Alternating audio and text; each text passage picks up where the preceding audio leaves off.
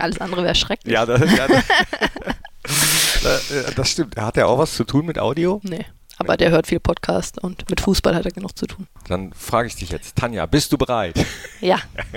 Das ist gut, dann legen wir los. Fohlen-Podcast, der Talk von Borussia Mönchengladbach. Und hallo zum Fohlen-Podcast, der Talk. Ich freue mich heute auf eine Frau, die sehr weit rumgekommen ist, die äh, sehr viel Erfahrung hat, nicht nur im Fußball, darauf werden wir natürlich auch gleich zu sprechen kommen, aber es geht hauptsächlich um Fußball. Hauptsächlich in diesem Podcast auch um den Frauen- und Mädchenfußball bei Borussia Mönchengladbach, denn sie ist die Koordinatorin. Tanja Baumann ist hier. Hi. Hi, Knippi. Schön, Danke, dass du da bist. Danke, dass ich da sein darf. Wir äh, sprechen jetzt über äh, Fußball, aber wir sprechen auch über dich. Okay. Wenn- Wenn man das überhaupt trennen kann. Denn du hast ja selbst Fußball gespielt, sehr hoch. Aber kommen wir erstmal zu dir. Du hast im April Geburtstag. Glaubst du an Horoskope? Auf gar keinen Fall. Okay, dann sprechen wir darüber auch gar nicht. Wie bist du zum Fußball gekommen? Ich glaube, ganz klassisch, der große Bruder ähm, hatte keinen zum Fußballspielen. Ich habe vier Geschwister, äh, eine Zwillingsschwester und der ältere Bruder hat mit mir im Garten gespielt und da weiß ich noch, ähm, ein Nachbarsjunge wollte zum Training, ich wollte mit, der war in meinem Alter und dann bin ich das erste Mal mit zum Hallentraining bei den Bambinis. Und warst dann auf einmal mit die Beste. Ich glaube, ich habe es von Anfang an gut gemacht und konnte mit den Jungs sehr gut mithalten. Zehn Jahre bei den Jungs gespielt, das hat immer gut geklappt. Äh, Das klappt ja sowieso dann oft. Da äh, gibt es die Unterscheidung gar nicht so, oder? Gab es die früher schon? Im Kinderbereich ja sowieso nicht. Und ich hoffe, ähm, auch heute ist mir das manchmal zu viel. Ich glaube, dass Mädels und Jungs gerade am Anfang gut zusammenspielen können und ähm, voneinander profitieren können. Ja, in höheren Ligen gibt es das ja teilweise in anderen Ländern auch, dass da äh, gemischt zusammengespielt wird. Ne? Aber da gibt es ja unterschiedliche Meinungen. Haben wir uns zum Beispiel auch mal im Fohlenclub drüber unterhalten, was die Vor- und Nachteile sind. Dazu vielleicht später mehr, wenn wir auf den Frauenfußball im Allgemeinen eingehen. Dann bist du auch in den Verein gegangen. Erstmal Blau-Weiß-Papenburg, ne? Genau. Ich konnte immer schön mit dem Fahrrad zum Training. Blau-Weiß-Papenburg hatte zwei größere Fußballplätze oder ähm, Orte, wo gespielt wurde und ähm, genau habe da bis zur C-Jugend bei den Jungs gespielt. Gleichzeitig mit zehn auch so die ersten B-Mädchenspiele gemacht, weil der Nachbar war Trainer und hat mich dann mal mitgenommen. Und mit 13 durfte ich mein erstes Spiel auch schon bei den Frauen machen. Das heißt, es lief dann irgendwann so ein fließender Übergang. Habe ich noch bei den Jungs gespielt, trainiert, dann bei den Frauen und bin dann erst mit 15 richtig äh, in die Frauen gewechselt. Aber mit 13 schon. Ja, das äh, ist ja heute undenkbar, weil es die ganzen Regeln gibt. Und damals ging das, weil wir in dem Zeitpunkt keine B-Mädchen hatten. Und ich aber in den Verein angebunden bin, du- durfte ich mit einer Sondergenehmigung da spielen. Muss aber sehr gut gewesen sein. Ich glaube, ich hatte Talent. Dann ging es weiter. Mit 16 kam Viktoria Gersten und hat gesagt, die spielt so gut, die wollen wir haben. Ja, ich durfte oft zugucken. Ich habe damals das Aufstiegsspiel von Viktoria Gersten als Zuschauer, als Kind mitbekommen, war immer so ein bisschen Traum. Ähm, durch die Auswahl kannte ich auch die Trainerin und dann ist man ins Gespräch gekommen und dann war das ähm, klar der nächste Schritt für mich und war auch der gute Schritt, zwei Jahre da zu spielen, Erfahrung zu sammeln in der zweiten Liga. Hattest du damals auch schon äh, Passivberührung mit Fußball? Bist du viel ins Stadion gegangen? Um ehrlich zu sein, sehr wenig. Ähm, einmal, weil es bei uns in der Region ja gar nicht so viel ist. Also Werder Bremen wäre der nächste, das nächste Stadion gewesen. Bei unseren Männern im Parkburg hat man mal geguckt. Aber ich habe einfach so viel selber gespielt und wenn die Männer gespielt haben und Papa geguckt hat, war ich auf dem Nebenplatz und habe mit den Kindern gebolzt. Das war eher ich. Und wer war so dein Verein? Hattest du überhaupt einen Verein, äh, wo, wo dein Herz, äh, kann, kannst du ruhig offen sagen. Wir hatten auch schon Menschen hier, die haben gesagt, ja, damals ehrlich gesagt Bayern oder so, das war es wahrscheinlich. Ja, doch, war es bei dir auch? Es war, war Bayern. Ja? Mein erstes Trikot war mit Klinsmann in- der Bambini schon und dann war so als Kind Bayern, die waren erfolgreich, aber ich habe wenig geguckt und ich bin heute immer noch Bayern-Sympathisant. Aber ich bin kein Fan mehr. Ich gucke gerne Fußball, ich gucke gerne guten Fußball. Ich bin oft für den Underdog. Ich liebe Spiele zu analysieren, aber ich bin jetzt nicht der Fan von einem Club. Warst du enttäuscht, als Cleansey jetzt entlassen wurde? Nee, hat mich nicht mitgenommen. Nee. Nee. Obwohl das äh, Trikot von ihm dein erstes war, oder? Ja, ich bin froh, dass ich es überhaupt mitgekommen habe, wo du jetzt fragst. Aber so. Okay, dann, äh, Viktoria Gersten war aber fußballerisch noch längst nicht äh, das Ende deiner aktiven Karriere, denn dann ging es mit 19 zum BV Kloppenburg. Da sind wir in Kloppenburg. Genau. Mit deren Aufstieg habe ich die Anfrage bekommen, ähm, rüber zu wechseln und habe mir erhofft, dass ich mehr Stammspieler werde. In Viktoria Gersten mit 16, 17, 18 brauchte ich mich gar nicht beschweren, habe so meine Ziele, die ich mir selber gesetzt habe, irgendwie acht Spiele von Anfang an. Im zweiten Jahr habe ich erreicht, aber hatte irgendwie den, die Hoffnung, mehr Einsatz zu kriegen und das habe ich auch. In der zweiten Liga habe ich alle Spiele, ich glaube, ein Spiel nicht von Anfang an gemacht in vier Jahren. Und dann kam ja auch der Aufstieg dazu. Erste Liga durfte ich einmal reinschnuppern. Habe ein Spiel gegen Leverkusen gemacht, jetzt ja auch nicht ewig viel, aber ich ähm, habe das Jahr mitgenommen und ähm, es war sehr le lehrreich für mich. Und ich weiß aus anderen Talks, dass das für den einen oder die andere wichtig ist, dass man da stehen hat. Bundesliga gespielt, Haken dran. Nee, ich sage eigentlich immer, ich bin Zweitligaspieler. Ich sehe mich gar so. nicht als Erstligaspieler. Also klar, ich habe das Glück gehabt, mit aufzusteigen. Ich habe auch so vorher mit meinem Vater und so geredet und gesagt, ich glaube, wenn ich mal erste Liga spiele, weil dann eher, weil ich aufsteige mit einem Team. So kam es dann auch. Ähm, bei mir hat das Tempo gefehlt. Ich glaube, taktisch und technisch war es ganz ordentlich. Hey, können wir uns die Hand geben? Ja. ähm, und bin dankbar für das Jahr. Ähm, genau, aber mir ist es nicht wichtig, dass ich jetzt einspiele. Also man sagt das schon einspiele, aber ich bin Zweitligaspielerin, ich bin keine Erstligaspielerin, da müssen wir auch ehrlich bleiben. Ich glaube, ich hätte das dann einfach gesagt. wenn, wenn, du da Bundesliga stehen hast, hast du Bundesliga gespielt. Aber ich meine, so ein Aufstieg ist ja nicht schlecht. Ne? Jetzt mal egal, ob unsere äh, Frauen in die zweite Bundesliga aufgestiegen sind, äh, ob wir damals in die Bezirksliga aufgestiegen sind aus der Kra Also Aufstieg ist geil. Ist geil, es war eine super Erfahrung, es hat Spaß gemacht, das Jahr hat Spaß gemacht, du gewinnst viele Spiele, das Team war super. Wir hatten den Song von Macklemore, Can't Hold Us, der nachher auch auf diesen Aufstiegstrikots stand, der uns irgendwie über die Saison begleitet hat, wo ich immer, wenn ich dieses Lied höre, daran denken muss. So, man hat so diese Verbindung, ist total schön. Und natürlich jeder Aufstieg und jeder Sieg äh, in so einer Saison macht einfach Spaß. Wir durften mit äh, Caprios durch die Stadt fahren bis zum Rathaus. Auch so ein super Highlight, was sie organisiert haben. Ach cool. Ähm, ja, war, war eine coole Erfahrung. Das nimmt man mit, das behält man. Definitiv. Auf jeden Fall. Can't Hold Us, ich weiß, ich hoffe, ich erinnere mich richtig, war, glaube ich, auch mal das Lieblingslied von Marc-André Terstegen. So, hm. Macklemore hatte. Lustig. So, dann hast du die eine Saison gespielt und hast dich dann aber entschieden, du lässt deine Karriere ausklingen sage ich es jetzt mal, als Spielertrainerin in Recklinghausen oder äh, steht das falsch im Internet? Habe ich da falsch recherchiert? Da ist mehr Abstand zwischen. Also ich habe das erst erste Liga mitgenommen, habe dann noch ein Jahr zweite Liga gespielt, dann auch wieder Stammspielerin, hatte wieder mehr Spaß am Fußball, aber auch nicht genug, um, also war dann so ein bisschen unzufrieden, ähm, was glaube ich nicht nur mit Fußball, sondern auch mit Rahmenbedingungen zusammenhing, dass das alles nicht mehr gepasst hat und dass ich irgendwie nicht happy mehr war und gedacht habe, so das ist nicht alles und ähm, hatte mein Studium dann fertig mit dem letzten Jahr. Also ich habe dual BWL studiert. Das war äh, in Fechter, also ich habe in Kloppenburg gelebt, bin dann gependelt, habe immer drei Monate gearbeitet, drei Monate Uni und war dann aber so, so ich weiß gar nicht ganz genau, was ich will. Und der Fußball hat mir in dem Moment auch nicht mehr Spaß gemacht. Ähm, keine Verletzung, nichts anderes, dass ich persönlich gesagt habe, so ich brauche einen Cut, habe einen riesen Cut gemacht, habe alles beendet, was so äh, da war und ähm, bin dann auch erstmal auf eine Bibelschule.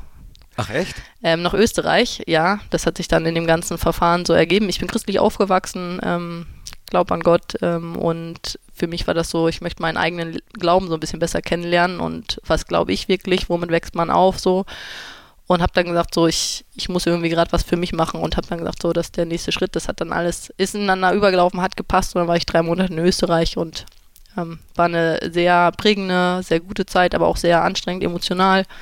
Aber am Ende wusste ich, das war der richtige Part in dem Moment. Genau, also ich habe ja schon ein bisschen Erfahrung, nennen wir es mal so, im Leben und weiß, dass das ja immer auf und ab geht, so ein Leben. Ähm, hört sich für mich an, als hättest du da so ein bisschen äh, so Zweifel gehabt. So, äh, kann man es Lebenskrise nennen?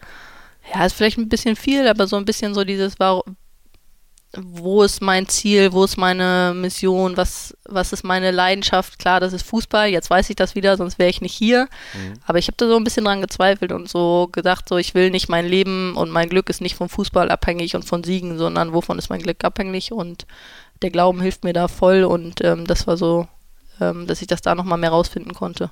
Aber glaubst du, es hat was mit dem Fußball zu tun gehabt, dass du eben nicht mehr Erstligaspiele zum Beispiel gemacht hast, dass äh, da, dass du da angefangen hast zu zweifeln, oh Mist, wenn das mit dem Fußball äh, erste Liga nicht so weitergeht, wa was mache ich denn dann? Ich glaube, da ist ein Zusammenhang. Ich würde nicht sagen, das ist nur eine Sache, sondern ich glaube, da kommen immer mehrere Sachen zusammen.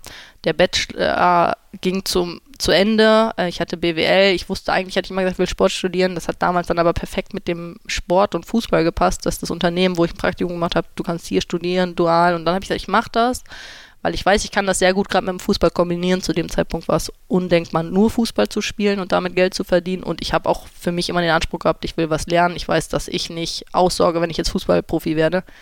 Das ist ja auch alles nochmal zehn Jahre her. Und dann dieses Studium zu Ende, aber ich weiß nicht, was das nächste ist. Und Fußball, zweite Liga habe ich ja immer gespielt, aber erste Liga nicht. Also das, ich glaube, das ist eine Mischung aus dem Ganzen. Und dass ich dann gesagt habe, so, was, was will ich eigentlich, wo will ich hin? Wo will ich hin? Das ist die Frage, die ich ganz häufig äh, in diesem Podcast schon gestellt habe. Wann war dir klar, dass du äh, Profifußballer Rin in deinem Fall dann werden wolltest, aber das ist dann nochmal was anderes, weil junge Spieler, äh, also Jungs, die, die sehen, da kann man auch seinen Lebensunterhalt mit verdienen. Das war zu deinem Zeitpunkt wahrscheinlich äh, noch gar nicht so ein Berufsziel, ne? dass man wusste, okay, wenn ich jetzt mal Erstligaspielerin bin, muss ich dann eben vielleicht trotzdem noch was anderes arbeiten. Für mich stand das nie außer Frage, dass ich mit Fußball nicht mein Geld verdienen kann, sondern was anderes machen muss. Und ich habe ein bisschen Geld mit Fußball verdient. Ähm, damals im Studium war ich nicht von meinen Eltern oder von einem Kredit abhängig und da bin ich super dankbar für, weil ich dann immer als Jugendliche gesagt habe, einmal so ein bisschen Geld mit Fußball verdienen. Mir war immer bewusst, ähm, dass ich da eine, einen anderen Weg fahren muss und finden muss, wo ich mein Geld verdiene.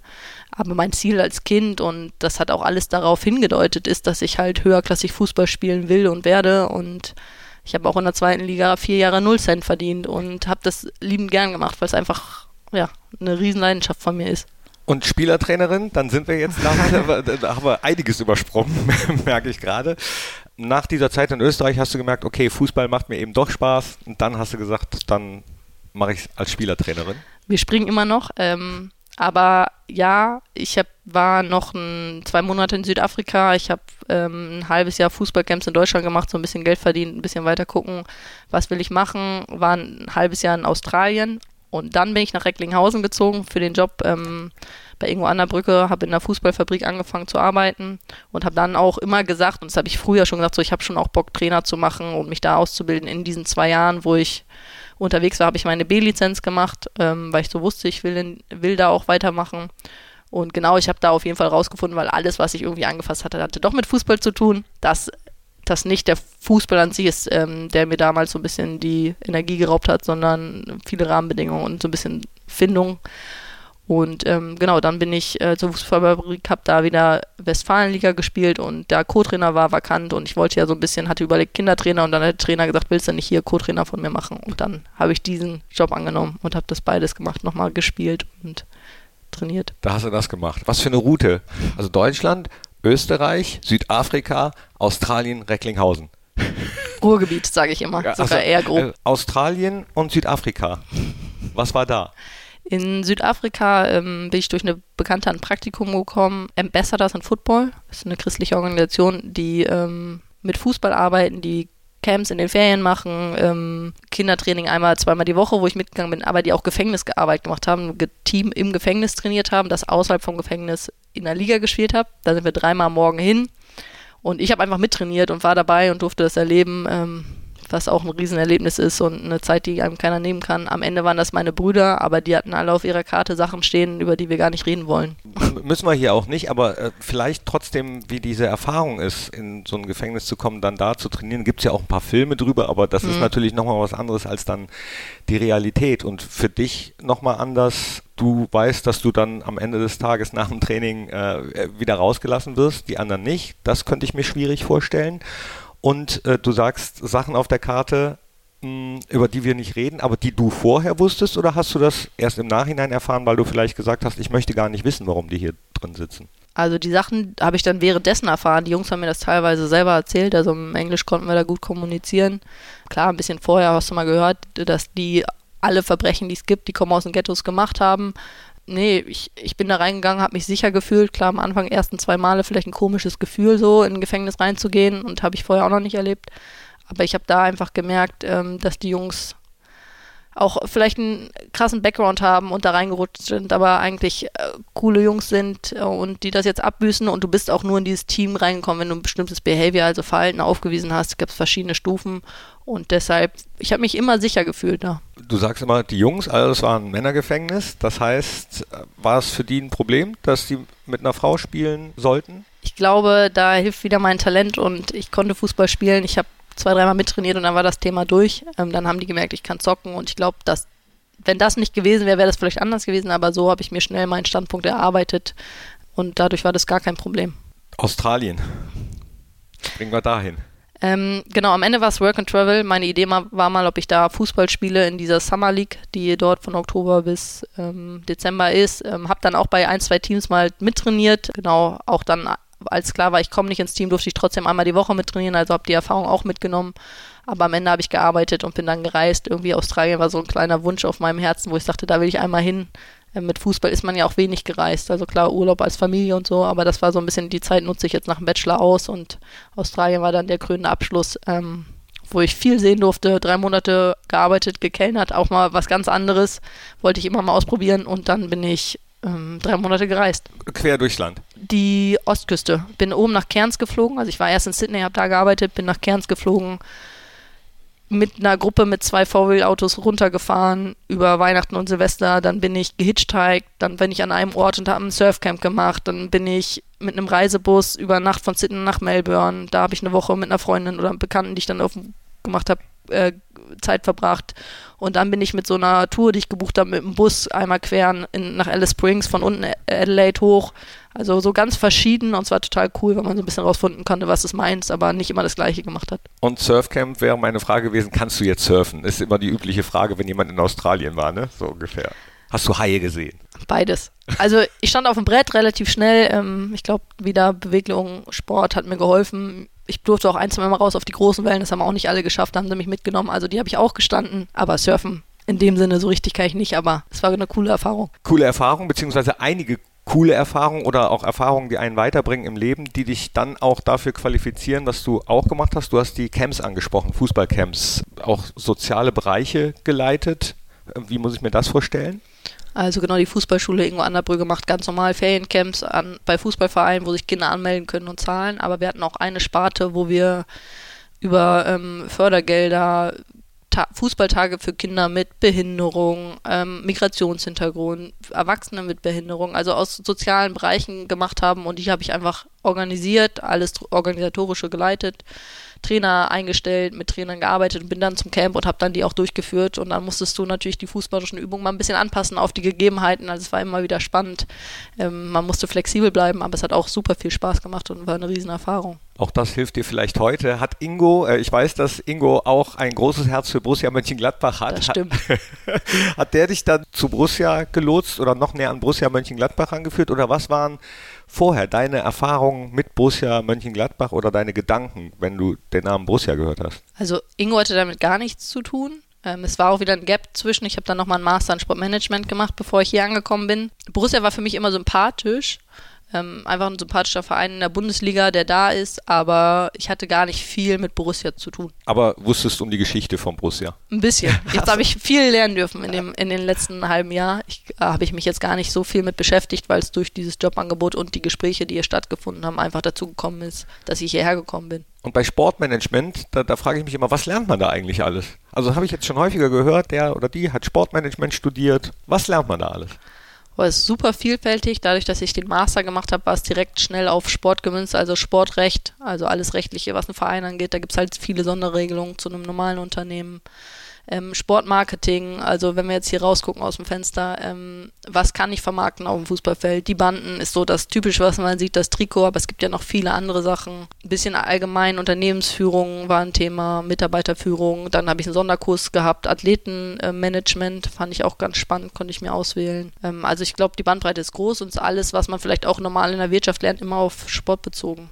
Du hättest also vielfältige Einsatzmöglichkeiten gehabt im Bereich Fußball und Sport bist jetzt aber Koordinatorin bei Borussia Mönchengladbach für den Frauen- und Mädchenfußball. Wie kam es überhaupt zu dem Kontakt, beziehungsweise wie bist du dann glücklicherweise hier hingekommen? Ich bin super glücklich hier, um das vorwegzunehmen. Ähm, ich hatte einen super Start über Kontakte im Fußball hat jemand mitbekommen, dass ich gerade den Master mache und frei bin. Borussia war die Stelle vakant. Der hat meinen Kontakt weitergegeben und so habe ich irgendwann den Anruf von Norman bekommen, ob ich mich nicht, ob wir uns nicht mal austauschen wollen. Und ich war super happy, weil ich diesen Master auch gemacht habe im Sportmanagement, weil ich immer gesagt habe, ich will in den Fußball, ich will in den Sport.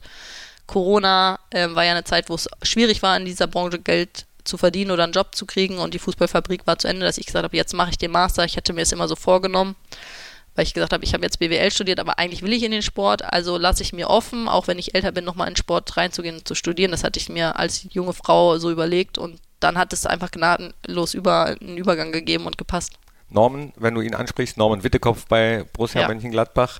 Ihr habt sowieso auch einen sehr engen Austausch, was die Nachwuchsleistungszentren betrifft, was die Abteilungen betrifft. Und du hast es gerade auch schon durchklingen lassen, dass du äh, happy bist hier und einen guten Start hattest. Das ist ja auch nicht immer automatisch gegeben, wenn man eine ganz neue Stelle antritt, wo, wo man vielleicht auch noch gar nicht so weiß, was sind überhaupt die Grenzen, wie, wie ticken die Abteilungen oder so. Wie war denn dein Start bei Borussia? Wie, wie hat es angefangen? Ich bin super dankbar für meinen Start, weil ich ähm, ganz schnell aufgenommen wurde, viele Abteilungen auf mich zugekommen sind, wir schon mal Kennenlerngespräche geführt haben. Ähm, ich muss sagen, es ist natürlich super viel gewesen, die ersten Monate, viele Eindrücke, viele Menschen, was herausfordernd war, aber positiv herausfordernd. Und ich sage, ich bin jetzt so, dass ich, glaube ich, die meisten Abteilungen und Leute kenne und ich bin ja auch so das Bindeglied. Wir sind am Haus Lütz ähm, hier zum Stadion und zu den Leuten dass eigentlich die Menschen mir das alle einfach gemacht haben und ich ähm, gut aufgenommen wurde.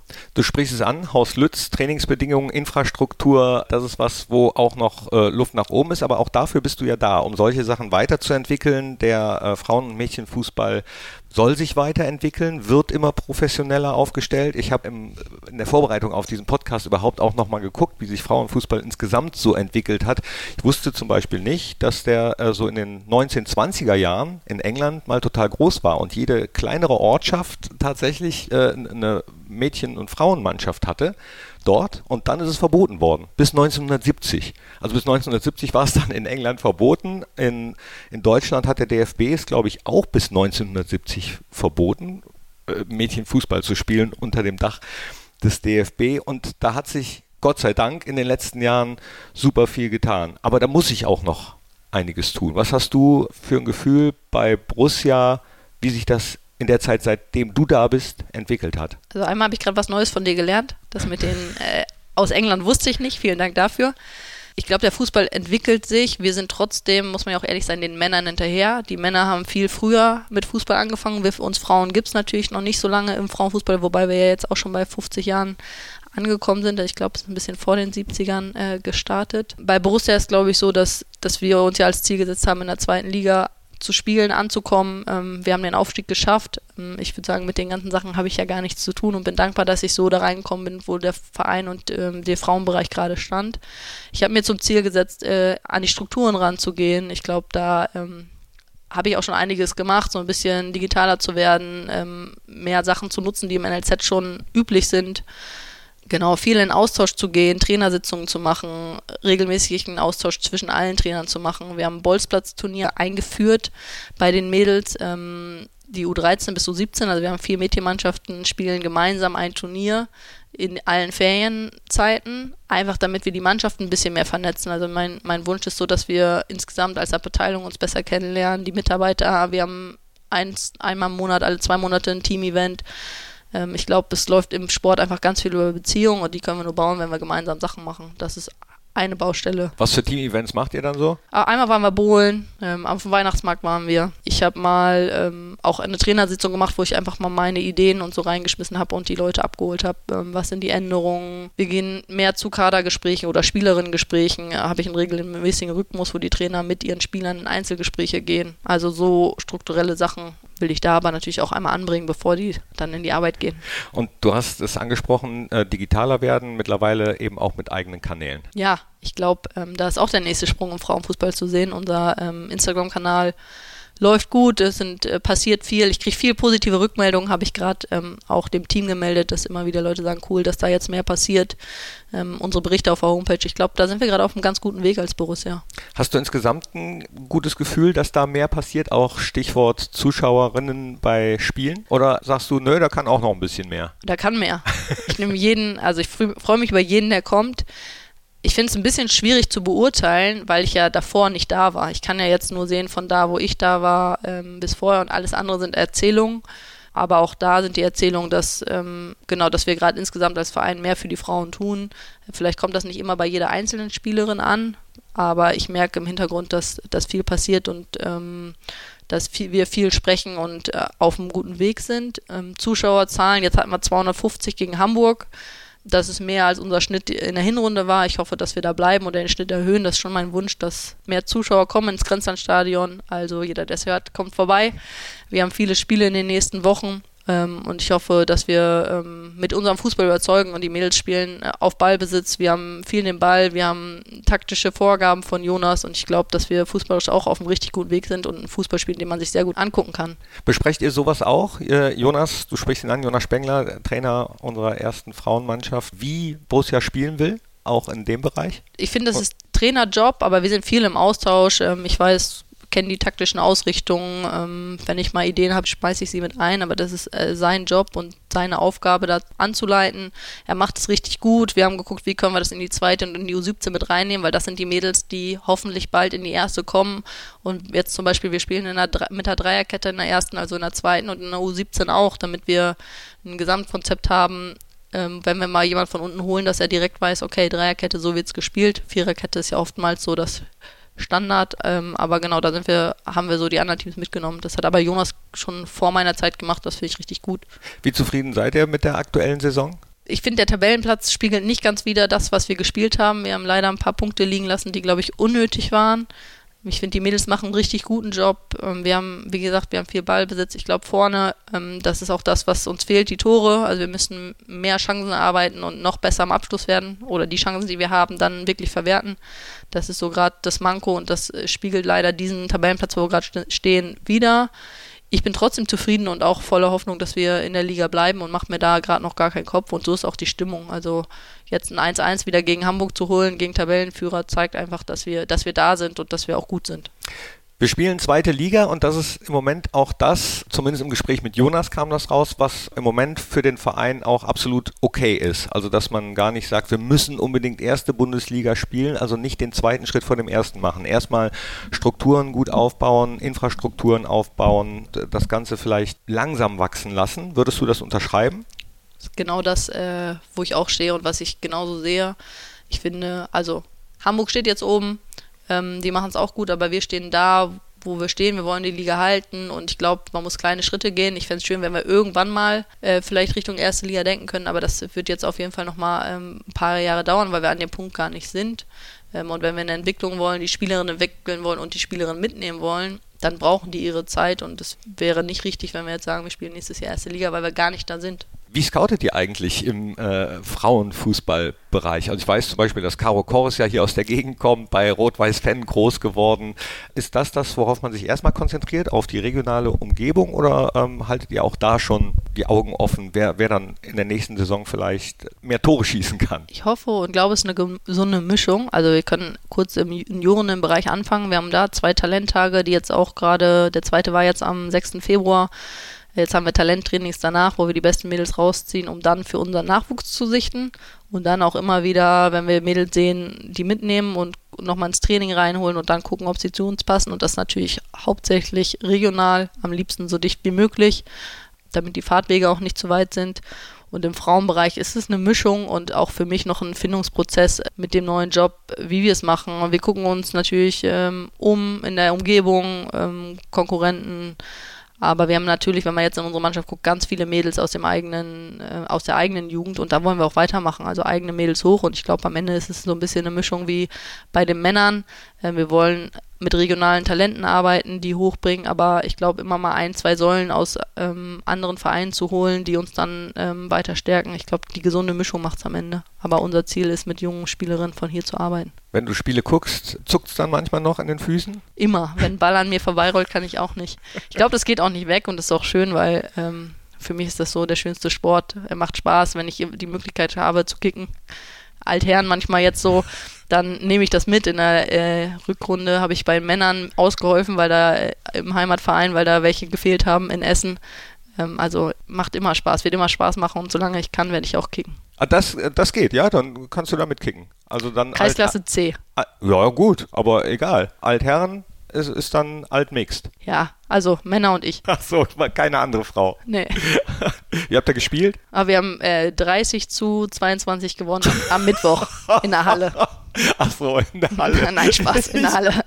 ich dachte gerade schon draußen. Nee, draußen waren es verschiedene Ergebnisse. Wir haben was gewonnen, wir haben was verloren. Ich habe ein Tor vorbereitet. War ganz lustig. Ich spiele da aber links außen, weil eigentlich bin ich zentrale Spielerin, da kann ich nicht so viel anrichten.